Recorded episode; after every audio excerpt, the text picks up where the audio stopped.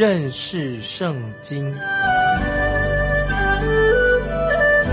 亲爱的听众朋友，你好，很高兴我们又在认识圣经这个节目当中见面了。上一集我们看到神要挪亚造方舟，好让他们在神的审判到来之前，他们可以保存性命。神给当代的人有一百二十年的时间，可以有悔改的机会。很可惜，当时人心硬，他们就是不信，不愿意接受进入方舟的这个机会。当洪水来临的时候，挪亚就按照神的吩咐，把那些到方舟里面的面前的动物，一个一个带进了方舟的避难所里面。这个大洪水是宇宙性的，一直下了一百五十天的时间，又等了两百六十天之后，水才慢慢的退去。这个洪水的事件提醒我们，将来有一个末日的大审判一定会来临。到那个时候，感谢神，凡信靠主耶稣的人都可以。因为主耶稣的宝血十字架可以得救，不信的人就要沉沦。现在我们来看创世纪第八章第五节第六节，创世纪八章第五第六节，水又渐消，到十月初一日，山顶都现出来的。过了四十天，挪亚。开的方舟的窗户，洪水在一年多之后就慢慢的消退的。请你特别注意，挪亚这个时候做了什么？八章七到十二节告诉我们说，挪亚放出了一只乌鸦，那乌鸦飞来飞去，直到地上的水都干了。他又放出一只鸽子，要看看水从地上退了没有。挪亚放出乌鸦和鸽子，这个是很有意义。那个时候遍地都是水，那只鸽子找不到落脚的地方，他又飞回到方舟挪亚那个地方。挪亚伸手就把鸽子接到方舟里面。他又等了七天，再把鸽子从方舟放出去。到了晚上，鸽子还是回到他那里，但是他嘴里鸽子的嘴里面叼着一个新拧下的橄榄叶子。挪亚现在就知道水已经退去的，他又等了七天，放出了鸽子，鸽子就不再飞回来了。在第八章。有关于乌鸦跟鸽子的一个记载，在这里，乌鸦跟鸽子代表了一个属灵的真理。挪亚在方舟里面度过了一年多的时间之后，他放出了一只乌鸦，但是那只乌鸦飞出去以后，它没有飞回来，而且鸽子就是鸽子，它飞回来的。而且嘴里面还叼着一片绿色的叶子，那是一片橄榄叶子。鸽子跟橄榄叶的叶子，一直是代表和平、平安的象征。可能是这是因为这节圣经的缘故吧。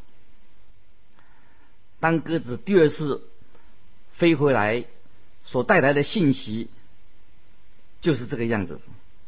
得到平安的、和平的一个象征。当鸽子不再飞回来了，就表明神的审判已经结束了，这是一个信号。平安再一次降临到大地来。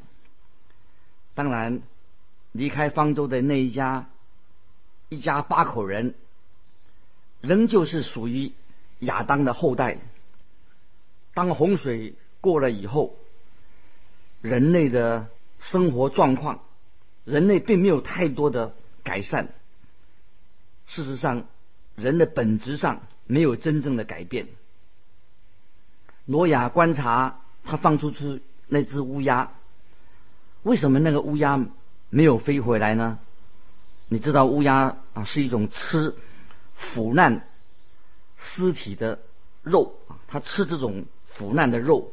洪水过了以后，许许多的动物都被淹死了，许多的尸体，动物尸体漂浮在水面上。这只乌鸦就是吃吃这些。腐烂的肉，乌鸦没有飞回来，因为它在外面正吃着这些尸体大餐。在旧约圣经里面，乌鸦是被看为不洁净的，但是鸽子它是代表一种洁净的受造物。你一定记得，诺亚把洁净的和不洁净的动物分开，他都他带着。一公一母进入方舟，鸽子第二次飞出去的时候，他带回来的消息是证明大地的水已经慢慢的退去的，地干了。挪亚观察这些鸟的动物，他很有心得。当鸽子第三次飞出去，鸽子就不再飞回来了。挪亚知道神的。审判洪水的审判已经告一个段落，结束了。我曾经说过，圣经许许多多的真理都是出自《创世纪》这本书。从这个源头，圣经告诉我们，在信徒的心里面，我们信徒信主的人有两种性情，一种是新的性情，还有一种是旧的性情。在哥林多后书第五章十七节，哥林多后书第七章第五章十七节这样说：若有人在基督里，他就是新造的人，旧事已过，都变成新的了。洁净的和不洁净的都放在一块儿。我们里面也有这两种性情。约翰福音。三章六节，我们的耶稣主耶稣说：“从肉身生的，就是肉身；从灵生的，就是灵。”约翰福音三章六节，保罗在罗马书第七章十八节也这样说过：“我也知道，在我里头，就是我的肉体之中，没有良善，因为立志为善，由得我。”只是行出来，由不得我。这是保罗在罗马书七章十八节所说的：“立志为善，由得我；只是行出来，由不得我。”保罗也体会到这两种性情在我们内心当中常常挣扎、互相的冲突。直到今天，你跟我大概也是这样子。当乌鸦飞出去以后。它进入了一个被审判过的世界，在他在乌鸦在尸体里面找到一些所谓丰盛的宴席，因为乌鸦是靠着那种食物来过生活的，一只被水泡的种种的大象的尸体浮在水面，对乌鸦来说，这只是一顿美味的大餐，这个正是表明了。人的这种旧的性情的写照，就是我们人的旧的性情。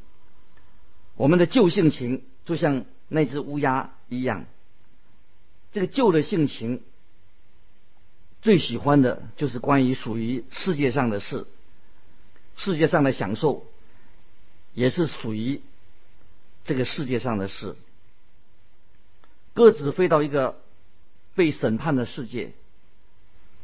但是他在那里找不到歇脚的地方，鸽子它得不到满足，它又飞回到方舟里面，所以那只鸽子可以代表说，在今天世界上的信主的人，就是信徒、信神的。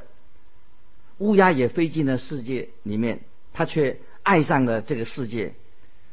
它最喜欢的就是那些浸泡的尸体。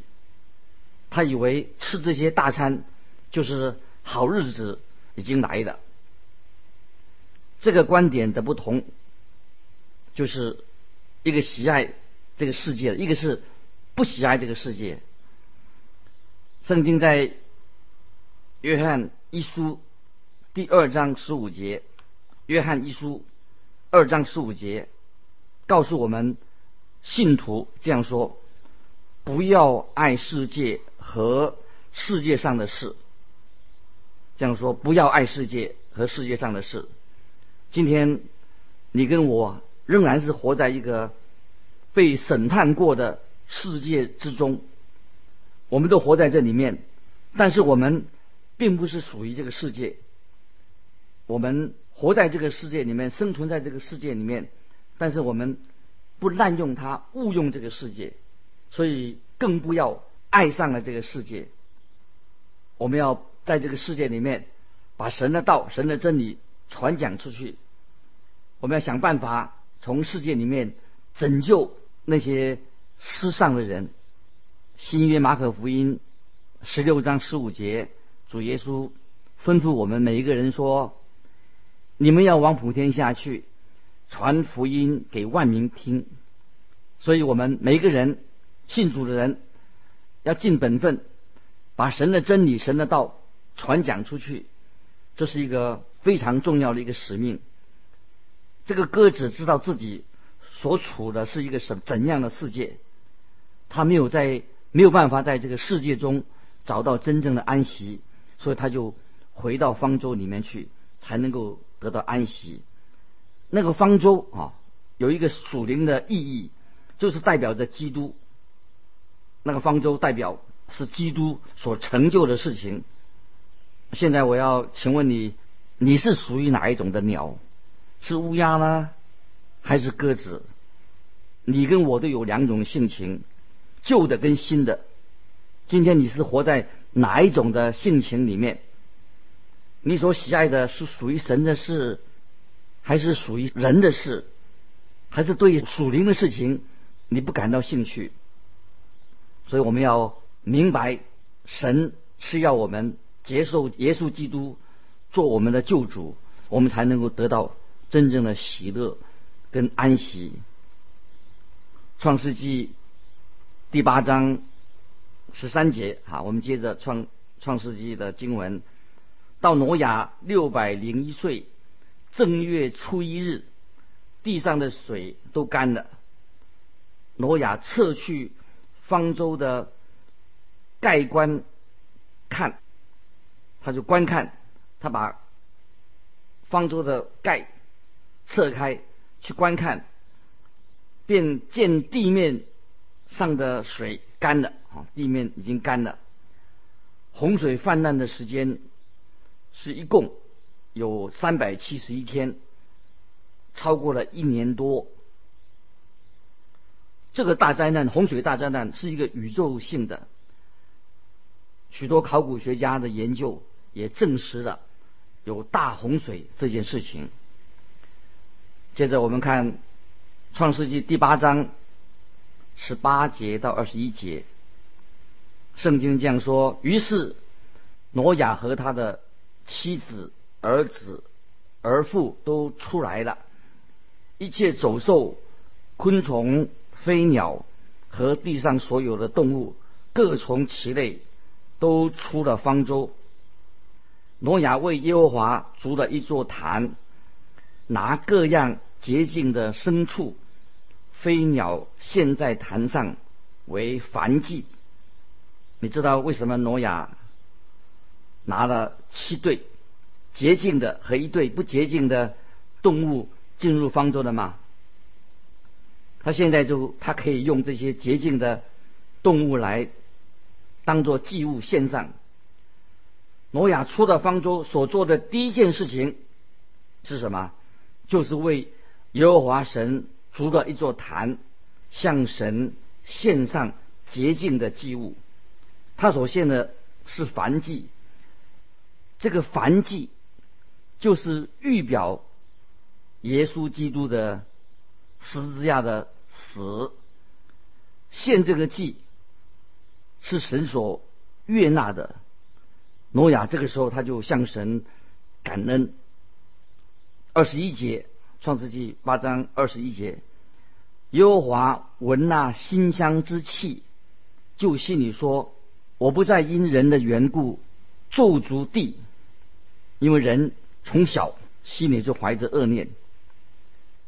我也不再按着我才行的灭各样的活物了。”哦，这句话二十一节，我不再因人的缘故咒诅地，也不再按我。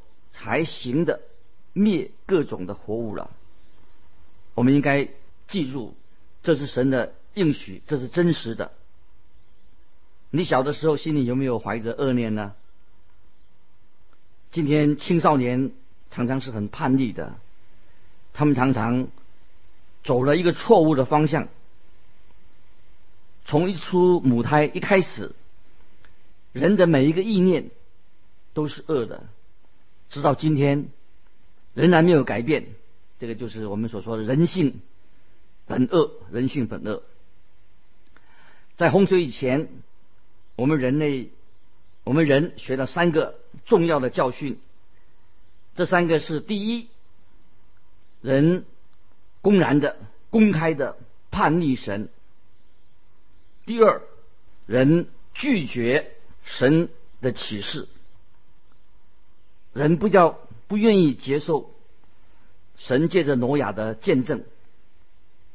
第三，人完全拒绝了悔改，不愿意悔改，不归向神，这样也等于拒绝神所为他所预备的救恩。在这个一百二十年以来，除了挪亚这一家八口之外，竟没有一个人肯听。诺亚的警告，没有一个人愿意悔改归向神啊！这是给我们现代人的一个提醒，也是一个警告。第八章二十二节继续这样说：地还存留的时候，架设寒暑冬夏昼夜就永不停息了。这个时候，挪亚出了方舟。他站在一个很特殊的地位上，他也成了我们人类的祖先元首，像过去亚当所担任的地位一样。圣经告诉我们，我们人都是亚当的后代，我们跟亚当的关系很密切。那现在我们也是都在挪亚里面，关系也很密切。在某个含义来说，挪亚也是我们今天人类的始祖。接下来我们要看到啊，神要与挪亚立约啊，立约这件事情，神与挪亚立约的意思，同时也表示神也跟你跟我也立了一个约，立约所立的约是跟我们全人类都有关系，也是与人类有约。创世纪。第九章第一节啊，这样说：神赐福给挪亚和他的儿子，对他们说：你们要生养众多，遍满了地。遍满的意思就是很丰富的意思，丰丰富富的意思。神吩咐挪亚做的第一件事情，就是要生养众多，遍满了地。这也就是要借着他。使人口、人类重新的繁衍起来、繁殖起来。挪亚那个时代的状况非常的特别，他的一家八口是那个时候仅存的这几个人。九章第二节，第二节这样说：凡地上的走兽和空中的飞鸟，都必惊恐、惧怕你们。连地上一切的昆虫，并海里的一切的鱼，都交付你们的手。神与挪亚立的第二个约，就是要我们人要保护、要管理这些动物的世界。在此之前，人跟动物本来关系都是非常好的，所有的动物都很驯良的，人也不会啊吃这些动物。还有在洪水之前，那些动物会很自动的进入那个挪亚那边，到挪亚那边，他们。并不怕挪亚，所以我们人要负责管理这个动物的世界。现在我们人类对动物非常的残忍，所以我们需要一些立法来保护这些动物，这是人的责任。第九章第三节，创世纪三节，凡活着的动物都可以做你们的食物，这一切我都赐给你们。如同菜蔬一样，在洪水之前，神赐给人类绿色的大地，以及那些植物可以作为食物。现在，神赐给人一种新的食物。神对挪亚说：“挪亚可以吃肉，肉类的东西，但是神禁止人吃动物的血。”第四节这样说：“唯独肉带着血。”那就是他的生命，你们不可吃。第四节说，唯独肉带着血，那就是他的生命，你们不可吃。动物的血一定要把它完全的排出来，因为血是代表生命。神这样说：如果你们想吃动物的肉，你不能够连着血一起吃进去，动物的血一定要先把它排出来。人也不可以残害动物，人必须要用很人道的方式来宰杀动物。接着第五节，九章五节，流你们血、害你们命的，无论是兽是人，我必讨他的罪。就是像个人的弟兄也是如此。这句话。对我们很重要，就是指那些包括对我们人类有伤害的这些动物。神与挪亚立约的最后一句话，是最令我们可以提醒我们自己的。九章六节这样说：凡流人血的，他的血也必。被人所留，因为神造人是照着自己的形象造的。在这节经文里面，我们看到神为我们人类定了一个重要的管理原则：神要人生养众多，神要我们保护和管理动物。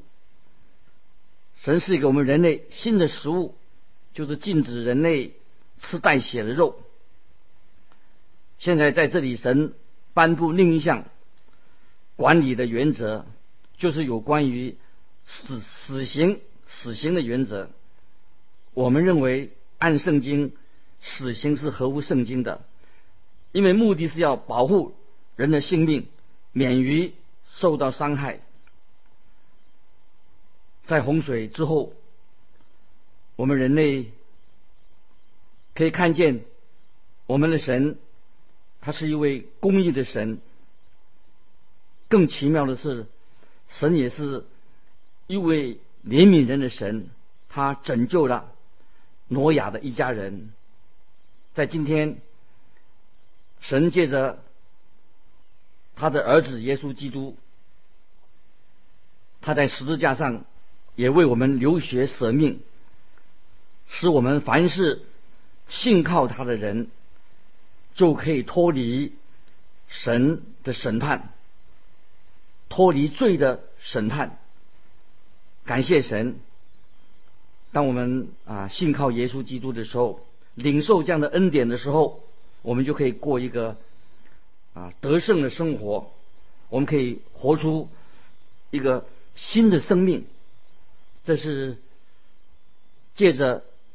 挪亚方舟的事，让我们今天的世人可以领受，借着神差他的儿子降世，要信他的人不知灭亡，反得永生。这是何等大的祝福！巴不得你也能够接受这样奇妙的神对我们人类的应许跟神的祝福。因为时间的关系，我们今天到这里就要做一个结束。我们下次继续查考创世纪。欢迎你来信寄到环球电台认识圣经麦基牧师收。麦是麦田的麦，基是基督的基。再见，愿神祝福你。